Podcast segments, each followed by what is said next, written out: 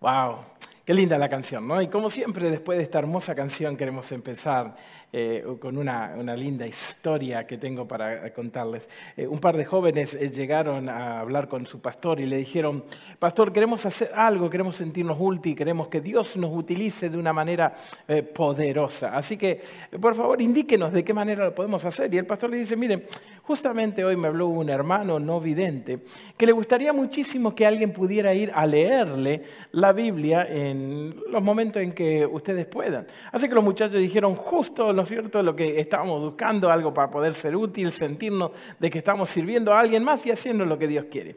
Así que de esa manera los muchachos se eh, mm, pusieron de acuerdo, encontraron un momento en el día y fueron con sus Biblias y se sentaron alrededor de este hombre, ¿no es cierto?, y le dijeron, a ver, ya que lo vamos a hacer en, en una cuestión de secuencia y vamos a estar acá todos los martes, ¿Qué les parece si agarramos, ¿no es cierto?, algún libro de la Biblia y comenzamos a leerlo?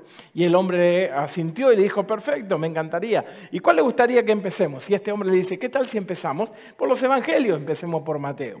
Y resulta que cuando los muchachos comenzaron a leer, Llegaron al momento de las generaciones y eran nombres tras nombres, tras nombres, tras nombres.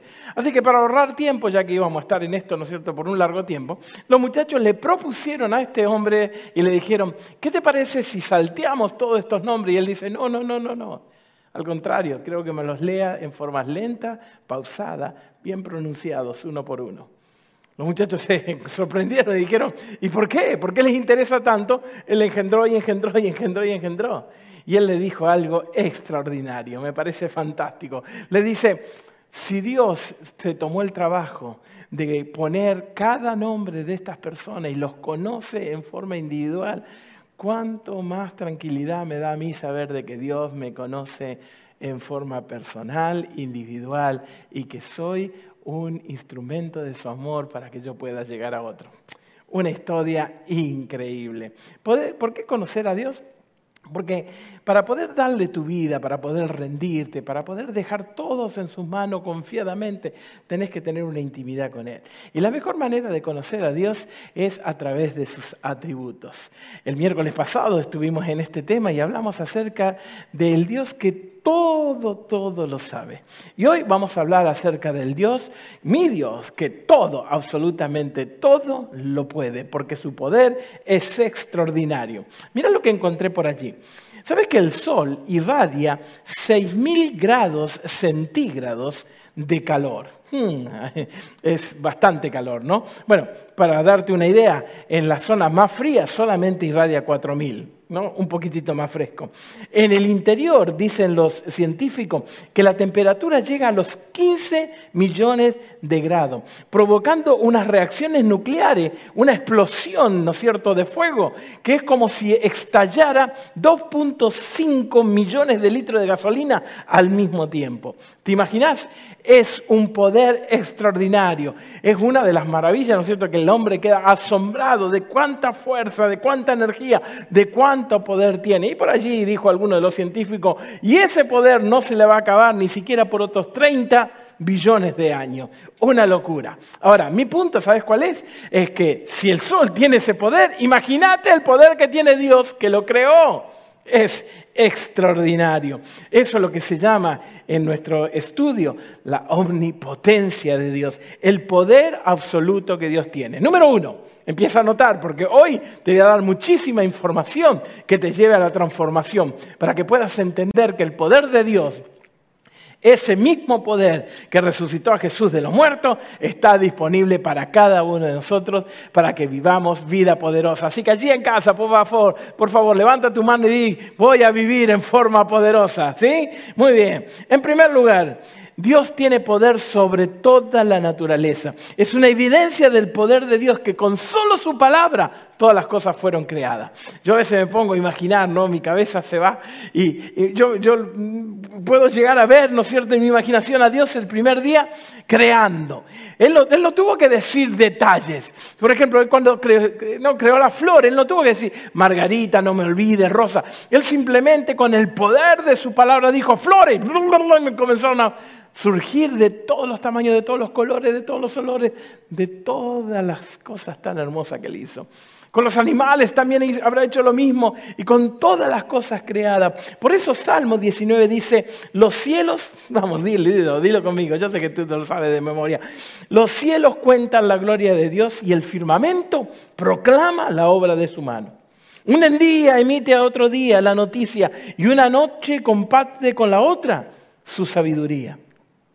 Sin palabras, no hay lenguaje, no hay una voz que se pueda percibir porque toda la tierra resuena en un eco. Sus palabras llegan hasta los confines del mundo. El poder de Dios se manifiesta en su naturaleza. El poder de Dios se manifiesta en la vida de Jesús. Imagínense, cuando Jesús caminó por esta tierra, las enfermedades le obedecían. ¿No dices amén a eso? Las enfermedades le obedecían. No había enfermedad que no estuviera bajo su control porque Dios todo lo puede. Cada vez que Jesús pasaba por un lugar, los cojos salían corriendo, los tristes se alegraban, inclusive tenía poder sobre la muerte porque Él resucitaba. Cada uno de los milagros es una representación total del poder de Dios. Miren lo que dice Efesios capítulo 1. Pido también que le sean iluminados a todos los ojos del corazón. Una visión diferente, la visión de la fe, ver las cosas como las ve Dios Dice Pablo a los Efesios, yo le pido que los ojos del corazón puedan ser abiertos para que ustedes sepan que la esperanza en la cual Él lo ha llamado y para que entiendan cuál es la riqueza de su gloriosa herencia entre los santos y cuán incomparable es la grandeza de su poder a favor de lo que creen. Y termina diciendo, ese poder es la fuerza grandiosa y eficaz que Dios ejercitó en Cristo para resucitarlo de entre los muertos y lo sentó a su derecha en las regiones celestiales, muy por encima de todos los gobiernos, autoridades, poder y dominio y de cualquier otro nombre que se invoque, no solo en este mundo, sino también en el venidero.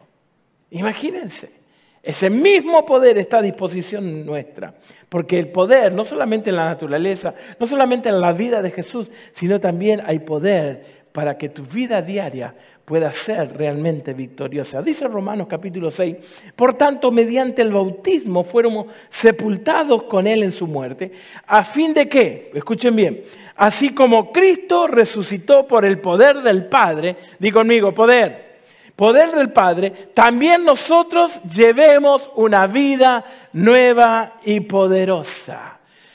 Fuimos creados para vivir con poder, para vivir en victoria, para tener una vida poderosa. La pregunta es, ¿por qué hay tantos cristianos que son víctimas de las circunstancias y vivimos sin poder?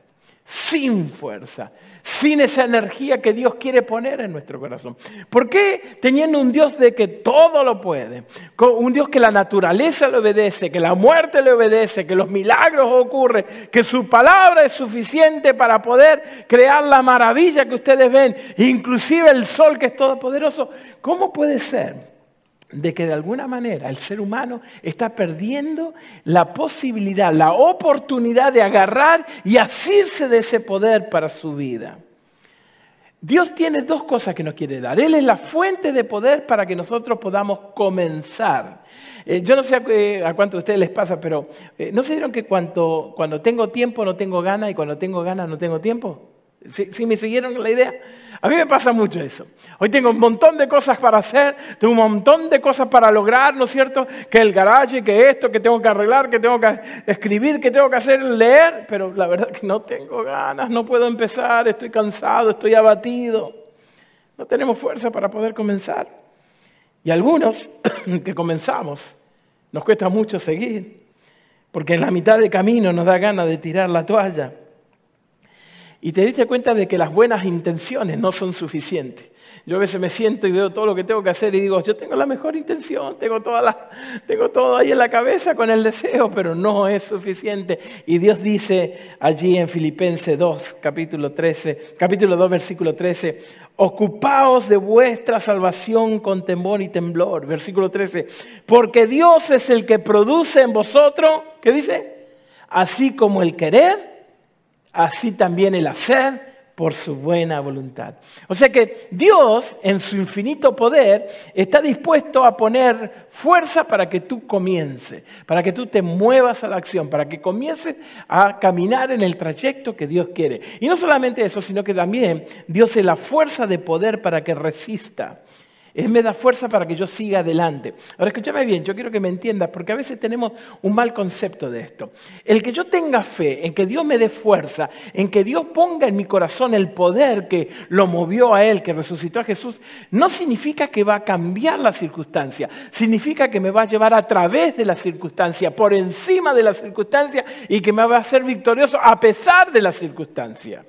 La fe no anula la realidad, simplemente la hace ver desde otro punto de vista, pero no como víctima, sino como victorioso, no como mártir, sino como una acción de fe, no como alguien que está derrotado, sino siempre avanzando en dirección a lo que va a producir en mi vida, en mi carácter después de haber pasado esa circunstancia. Por eso Salmo 6 dice, estuvo angustiada mi alma, ¿hasta cuándo, Señor? ¿Hasta cuándo? decía el rey David. Y Dios le dijo, yo te voy a dar la fuerza para que juntos podamos atravesar esto. El mismo Pablo le dijo a Dios varias veces, Señor, quítateme de mí este aguijón que me, que me, maltrata, que me perturba, que me molesta. Y el Señor le dijo, bástate mi gracia, porque juntos vamos a ir a través de esto. Eclesiastés capítulo 2 dice, consideré luego todas mis obras y el trabajo que tanto me había costado realizarlo y ve que todo era absurdo. Un correr tras el viento y ningún provecho le saqué a esta vida. Resulta que nos pasa que a veces cuando estamos queriendo lograr ciertos tipos de cosas se nos acaban la fuerza. O creemos, ¿no es cierto?, de que porque tenemos un tipo de creencia, eso va a eliminar algún tipo de situaciones. Y ustedes se dieron cuenta en este momento que no es así. Todos estamos vulnerables, todos estamos expuestos. Pero aquellos que confían en el poder de Dios van a pasar a través de esto con una actitud diferente. La actitud que todos nosotros conocemos, como la escribió el profeta Isaías en el capítulo 40. Y que comienza inclusive desafiándonos con algunas preguntas. Y dice, ¿acaso no lo sabes? Yo sé que tú lo sabes. No es un problema de información, no es un problema de conocimiento, no es un problema de que no hayas leído este texto miles de veces como lo leí yo. El asunto es que ahora lo tengo que aplicar a mi vida, le tengo que poner el dedo y decir, sí Señor, ahora lo creo. Viene Isaías y me mira los ojos y me desafía y me dice, ¿acaso Gustavo tú no lo sabes? ¿No te has enterado? Como diciendo, hello, toda la vida hemos esperado para que Dios pueda hacerme atravesar en medio de la circunstancia, a través de la circunstancia, por más adversa que sea, con poder y con fuerza. Y sigue diciendo Isaías, el Señor es el Dios eterno, creador de todos los confines de la tierra. Escucha esto, no se cansa ni se fatiga y su inteligencia es insondable. Él fortalece al cansado. ¿Cuántos dicen amén? Él fortalece al cansado.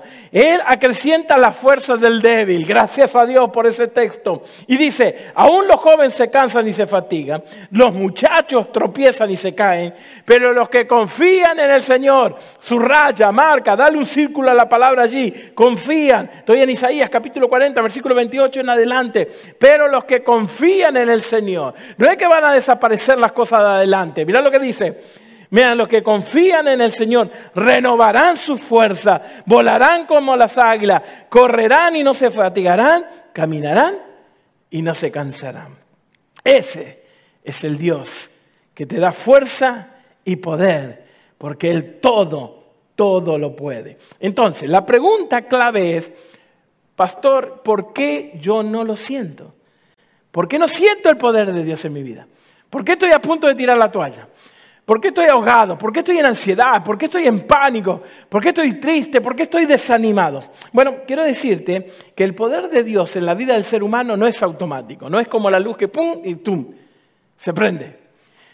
Lleva un proceso. Hay secretos, que no son tan secretos porque están en la palabra de Dios. Hay claves, hay llaves que abren para que el poder del cielo pueda estar a tu disposición. Y eso es lo que vamos a hablar en los próximos minutos que vamos a estar juntos. ¿Estás listo? Respira profundo, porque lo que vamos a hablar ahora va a abrir las ventanas de los cielos para que todo el poder que Dios tiene pueda ser volcado en aquellos que creen y puedan levantarse y caminar a través de las circunstancias con la seguridad de que no hay nada, ni lo alto, ni lo profundo, ni nada lo pueda separar del amor de un Dios tan poderoso. Di conmigo allí en casa, mi Dios es poderoso, mi Dios todo lo puede, no hay nada que Él no pueda hacer. ¿Se acuerda esa canción cuando cantábamos cuando éramos chicos? Mi Dios es tan... No, no voy a cantar porque la verdad que a pesar de que estamos en la distancia de estar a través de la pantalla, usted se va a enojar conmigo y me va a tirar con algo. Así que recuérdela y si tiene alguien en la casa que cante, que se la cante. Mi Dios es tan grande, tan fuerte y poderoso. No hay nada, diga conmigo, nada. No hay nada que Él no pueda hacer. Entonces, ¿por qué no siento ese poder? Porque Dios me pone en un proceso, para que en ese proceso yo tenga las llaves que vayan abriendo para que el poder del cielo caiga. ¿Cuál es la primera llave? Admitir mi falta de poder. Uh, ¿Es un cliché? Sí. ¿Es una realidad? También. Una realidad que no nos gusta mucho. ¿Por qué? Porque yo quiero ser invencible, yo quiero tener control, yo quiero controlar mis finanzas, quiero controlar mi salud, quiero controlar mi esposa, quiero controlar, quiero controlar todo y en casa me doy cuenta que ni siquiera mi perrita me hace caso. Le digo, Vin, me mira como buena mujer y se da vuelta y me ignora. ¿Qué sucede? Tengo que admitir mi falta de poder. Mientras que vos creas que podés manejar tu vida, Siempre te va a faltar fuerza. Siempre vas a quedar en el medio. Siempre vas a llegar exhausto. Siempre vas a tener ganas, ¿no es cierto?, de abandonar. Porque las fuerzas se, se, acaban. Mas los que esperan en el Señor y lo confían en Dios, renovarán esas fuerzas. Cuando te des cuenta que no podés y dejes de jugar a Dios y entregues tu vida en las manos del poderoso Dios, entonces Dios va a tener la posibilidad, le vas a dar a Él la oportunidad de probarte lo hermoso, lo grandioso, lo extraordinario que es vivir bajo el poder de un Dios que nunca se cansa, que todo lo puede, que está todo bajo su control. Segunda de Corintios capítulo 12 dice, pero Él me dijo, bástate mi gracia, pues mi poder, digan conmigo, mi poder se perfecciona en la debilidad. ¡Uh! ¡Qué versículo tan fuerte! Yo que quiero ser perfecto, yo que quiero hacer todo bien, yo que, yo que quiero que la gente piense de que yo tengo todo figured out, yo que quiero, ¿no es cierto?, de que cuando la gente mire en el Facebook, vea un Facebook perfecto y like, like, like, like, like, like por todos lados, me doy cuenta de que ahora el Señor dice, no, no, no, no, no es así. Cuando tú puedas darte cuenta de que no puedes, cuando tú puedas darte cuenta de que no puedes, entonces yo voy a poder entrar en tu vida. Y le sigue diciendo a Pablo, por lo tanto, gustosamente haré más bien alarde de mis debilidades para que permanezca sobre mí el poder de Dios. En otras palabras, cuando yo baje, cuando Gustavo baje el orgullo y empiece a reconocer y al ser alarde de mi debilidad, el poder de Cristo como se reactiva, como que, que entra en fuerza, como que, como que rompemos el paquete y ¡fuf! Comienza a actuar en nosotros. Pero mientras yo vaya por la vida con una actitud de que nada voy a aprender, nadie me puede enseñar, yo tengo todo bajo control, va a ser muy difícil de que Dios te pueda demostrar todo lo que Él quiere hacer en tu vida. Por eso dice, me regocijo en la debilidad. Uy, ojalá yo quiero llegar a, ese día como Pablo, decir, me regocijo en la debilidad. El problema es que vivimos una sociedad donde el reconocer tus debilidades te hace vulnerable y te pueden herir. Entonces no nos gusta eh, eh, vernos débiles, nos gusta aparecer fuertes, con cara de enojados, con cara de que intimidante, ¿no es cierto? Como que a mí no me vas a hacer nada porque yo estoy en control. Sin embargo, la manera de vivir de Dios es completamente diferente, contraria, porque cada vez que tú te entregues a Dios y el poder de Dios te va a dar más seguridad de quién eres y cómo caminar en la vida. Dice, por eso me regocijo en las debilidades, insultos, privaciones, persecuciones y dificultades que sufro por Cristo, porque cuando soy débil, entonces soy fuerte. Ah, déjeme, permítame, permítame, regáleme 30 segundos, déjeme leerlo de nuevo, ese texto. Dice, 2 de Corintios capítulo 12, versículo 10, por eso, por eso, ¿Por qué? Porque gustosamente sé que soy débil, porque realmente reconozco de que no puedo. Dice, por eso me regocijo en la debilidad, en los insultos, en las privaciones, en las persecuciones, en las dificultades que sufro por Cristo, porque cuanto más débil soy, más fuerte soy en Cristo Jesús. Eh, por eso le llaman eh, a, aquellos que están por mi edad, le llaman crisis de edad media. ¿Por qué? Porque te das cuenta de que perdiste la fuerza, de que no estás aguantando tanto como antes. Te fuiste a jugar la pelota con los muchachos y a los 10 segundos tuvieron que llamar al 911 para traerte un respirador porque no das más.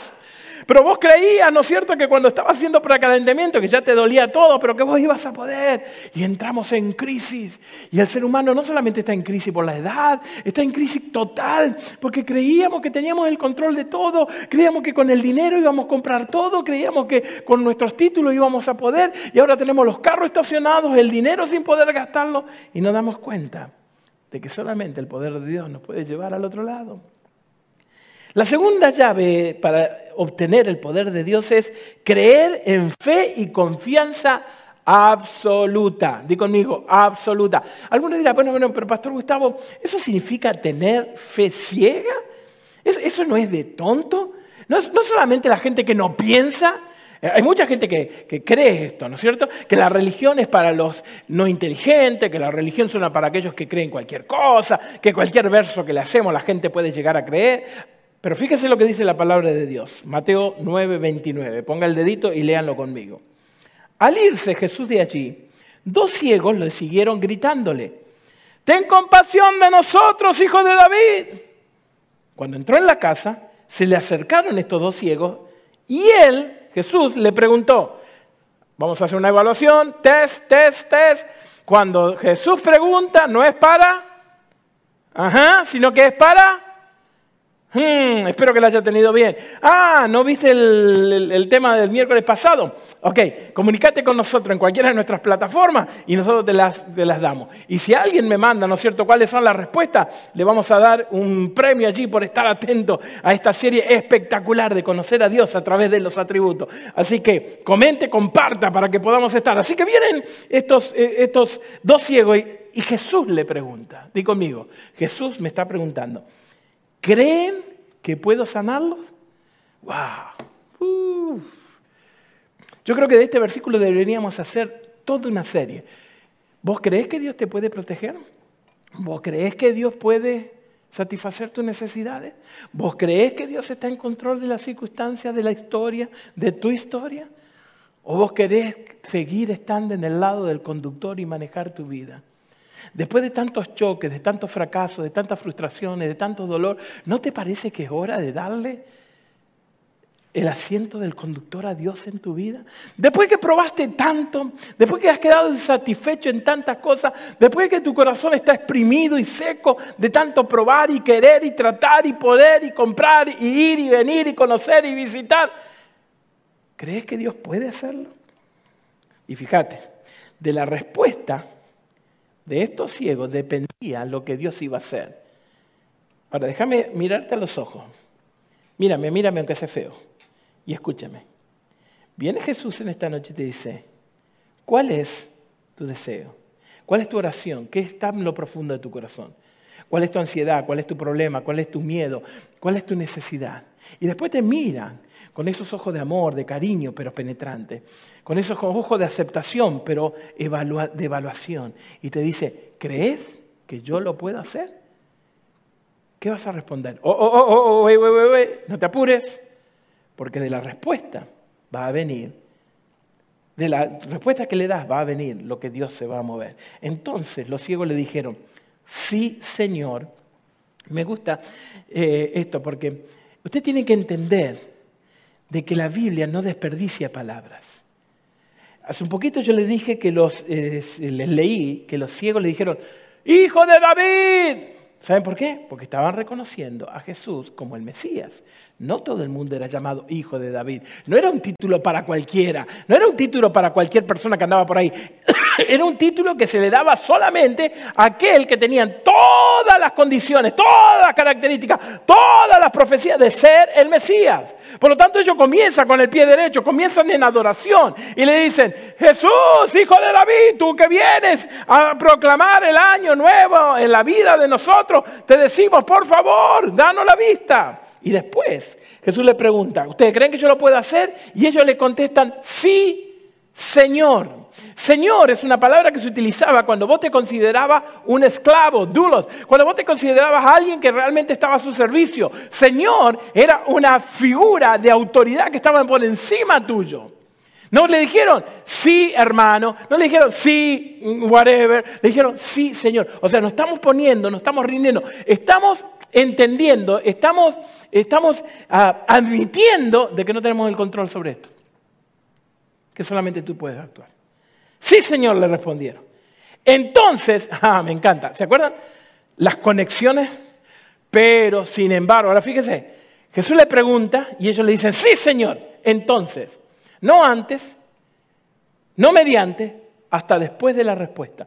Hasta que ellos confiaron absolutamente en Dios. Entonces le tocó los ojos y le dijo, que se haga a ustedes conforme a tu fe. Conforme a tu fe. Wow. Yo a veces me pregunto si mis oraciones llegarán hasta el cielo raso por la fe que tengo. O si simplemente oro porque es un hábito, una costumbre, un cliché. Y no pasan de lo que, estoy viviendo. La llave del poder personal es la fe. Ahora, fíjate, ¿cómo yo puedo confiar plenamente en el Señor? Tres preguntas quiero hacerte para que tú puedas de alguna manera, ¿no es cierto?, reflexionar. ¿Qué esperas que Dios haga en tu vida? Para, para, para, para, para. Lo que te voy a decir ahora necesita, elaboración, necesita que te sientes con un pedazo de papel, que pongas tu Biblia, ¿no es cierto?, allí y que te haga estas tres preguntas. Y que digan, si yo creo que Dios, ¿no es cierto?, todo lo puede, es poderoso, es poderoso, y ese poder está disponible, y yo quiero vivir una vida victoriosa, quiero vivir una vida llena de poder, de fuerza, ¿no es cierto? Entonces, tres preguntas tenés que hacer. Número uno, tenés que preguntarte, ¿qué yo espero de que Dios haga en mi vida? Anótalo. Ah, no lo sabes. Nunca te pusiste a pensar, ni te hubieras imaginado. Bueno, por eso nuestras oraciones carecen de fuerza, por eso nuestra vida carece de propósito, por eso nuestro existir carece de sentido, por eso cuando pasa algo que está fuera de nuestro control y se nos va de la mano, enseguida perdemos el rumbo y comenzamos a hacer cosas que realmente no tienen sentido. Lo primero que tenés que hacer es, a través de tu fe, decir, ¿qué es lo que yo espero que Dios haga en mi vida? ¿Qué quiero que cambie? ¿Qué quiero que modifique? ¿Querés que te, que te cure? ¿Querés que te sane? ¿Querés ver? La segunda pregunta es, ¿qué espera que Dios haga por medio de tu vida? Porque esto no es una situación de beneficio personal, esto es bendición para bendecir, milagro como conducto de más milagro. Por lo tanto, la segunda pregunta es, ¿qué es lo que yo quiero que Dios haga en mi vida? ¿Dónde yo voy a estar disponible? ¿Cómo Dios quiero que me use? Porque si vos solamente vas a eh, desarrollar y construir tu reino, es con lo único que te vas a quedar. Y cuando tu reino se venga y se caiga a pedazos y no tengas el fundamento de la fe, toda tu vida se va a caer a pedazos. ¿Qué es lo que Dios quiere que haga en mi vida? ¿Qué es lo que, Dios quiero, qué es lo que yo quiero que Dios haga a través de mi vida? Y la otra es, ¿estoy limitando a Dios con esta forma de pensar? Escúchame bien, no es fe ciega porque la fe está puesta en alguien que tiene la autoridad y el poder para hacerlo. Dejar de ponerlo de otro punto de vista. Cuando vos vas al doctor y te dan, ¿no es cierto?, una receta, que de paso no entendés absolutamente nada, y ese, no, vos te vas con la receta que no entendés nada, no, ni, una, ni, una, ni siquiera sabés, ¿no es cierto?, cómo se llama el doctor. Si no estuviera ahí impreso, no tenés la menor idea. Va a la farmacia y él sí lo entiende y te da un remedio. Y vos ahí te lo tomás. ¿Por qué te lo tomás? ¿Porque confías en el doctor? No, porque confías que el doctor tiene la autoridad, la preparación para poder darte una receta que aunque no lo entienda y aunque sabe horrible, te va a curar. ¿Sí o no? Bueno, esto es lo mismo. No es fe ciega porque vos, vos, tenés la misma seguridad de que Jesús, al declarar sobre tu vida felicidad, paz, perdón, Él tiene la autoridad porque Él se la ha ganado en la cruz para declararte sano, salvo y redimido en el nombre de Jesús. Pero la segunda llave es tener que tener una confianza absoluta en Jesús. Número tres, tenés que hablar en fe, tenés que cambiar tu vocabulario. Acordate, estamos viendo cuáles son las llaves para obtener el poder de Dios. Número uno, tenés que admitir tu er, eh, debilidad, admitir tu falta de poder. Número dos, tenés que confiar en forma absoluta. Número tres, tenés que hablar en fe. Mirá lo que dice 2 Corintios capítulo 4. Escrito está, creí y por eso hablé. Con ese mismo espíritu de fe, también nosotros creemos y por eso hablamos. Pues sabemos que aquel que resucitó al Señor Jesús nos resucitará también a nosotros. Y nos llevará junto con, ustedes a su presencia. Todo esto es por el bien de ustedes, para que la gracia que está alcanzando a más y a más personas haga abundar la gracia de Dios para gloria de Él. La palabra de Dios dice que yo tengo que hablar en fe. Verbaliza tu, fe, verbaliza tus metas, verbaliza tus objetivos. El tamaño de tus objetivos va a hablar del tamaño de tu Dios. El tamaño de lo que quieras lograr en la vida va a hablar del poder que Dios tiene en tu vida. Por ejemplo, ponte objetivos. ¿Qué queremos de nuestra familia? ¿Qué quieres, no es cierto, de, de tus hijos? ¿Qué quieres en tu iglesia? Lo que tú digas acerca de tu salud, lo que tú digas acerca de tu salud mental, lo que tú digas acerca de tu salud espiritual, todo va a ir correlacionado a lo que tú creas en cuanto al poder que Dios te va a dar para poder lograrlo. Verbalízalo. Por eso Jesús cada vez que iba a hacer un milagro le decía a la gente, ¿qué quieres que te haga? Quiere ser sano. Ustedes creen, porque él esperaba de que ellos pudieran pronunciar y dar esa, ese paso de fe a través de verbalizar lo que ellos creían. Y la cuarta llave es, actúa en fe. No solamente verbalízalo. Por eso es tan importante de aprender de memoria promesas de la Biblia. De paso, este es un momento para aprender los 365 Fear Not. No tengas miedo que hay en la Biblia. Uno para cada día del año, uno para cada una de las circunstancias, no importa la que estés pasando. Cuando tú te levantes, Dios te va a decir, no temas, yo estoy contigo, no temas, yo ya he estado allí, no temas, no te abandonaré, no temas, no temas, no temas, no temas, pues yo tengo el poder de llevarte a través de esta circunstancia, porque yo soy tu Dios. Pero no solamente hace falta verbalizarlo, no solamente hace falta decirlo, ¿no es cierto? Y en voz alta, memorizarlo, ponerlo en el corazón, sino que tengo que actuar en fe. Tengo que hacer algo para que pase algo. Tengo que dar el paso adelantado. Yo lo puse de esta manera. Tengo que actuar como si tuviera el poder, aunque no lo tenga, para poder tenerlo. Mm, vamos de nuevo con el trabalengua. Tengo que actuar, ¿no es cierto?, como si yo tuviera el poder, aunque no lo tenga, para poder tenerlo. Y Dios ve que cuando yo me muevo en fe, cuando me muevo en dirección a su poder, Él comienza a actuar. No es cuando lo siento. El, moverte cuando sientes es inmadurez. Porque no hay nada peor que los sentimientos, no hay nada más traicionero, nada más afectado en nuestra vida que las emociones. Vos te comiste anoche 25 pupusas y hoy ya tus emociones cambian completamente. Moverte en fe es, aunque no lo entienda, aunque no me guste, porque tengo una confianza absoluta que lo que Dios dice en su palabra va a ser cumplido. Porque yo sé que Dios es quien dice ser y como Él dice que todo lo puede, yo confío que Dios todo lo puede y por lo tanto por fe, aunque no la tengo, me muevo para que Él se mueva conmigo. ¡Wow! Un ejemplo de eso, varios. Josué llegó ahí al río Jordán, tuvo que poner el pie en el agua para que el río se abriera. Los milagros tuvieron que moverse. ¿Se acuerdan del ciego Bartimeo? Le dijo, que venga. ¿Cómo va a ser venir un ciego a los tumbos chocando? Es que tenés que moverte en fe. Isaías 40 dice que Él da fuerza al cansado y que Él se mueve con aquel que confía. Y aunque las fuerzas se te caigan, Él va a poder llegar a darte todo lo que tú necesitas.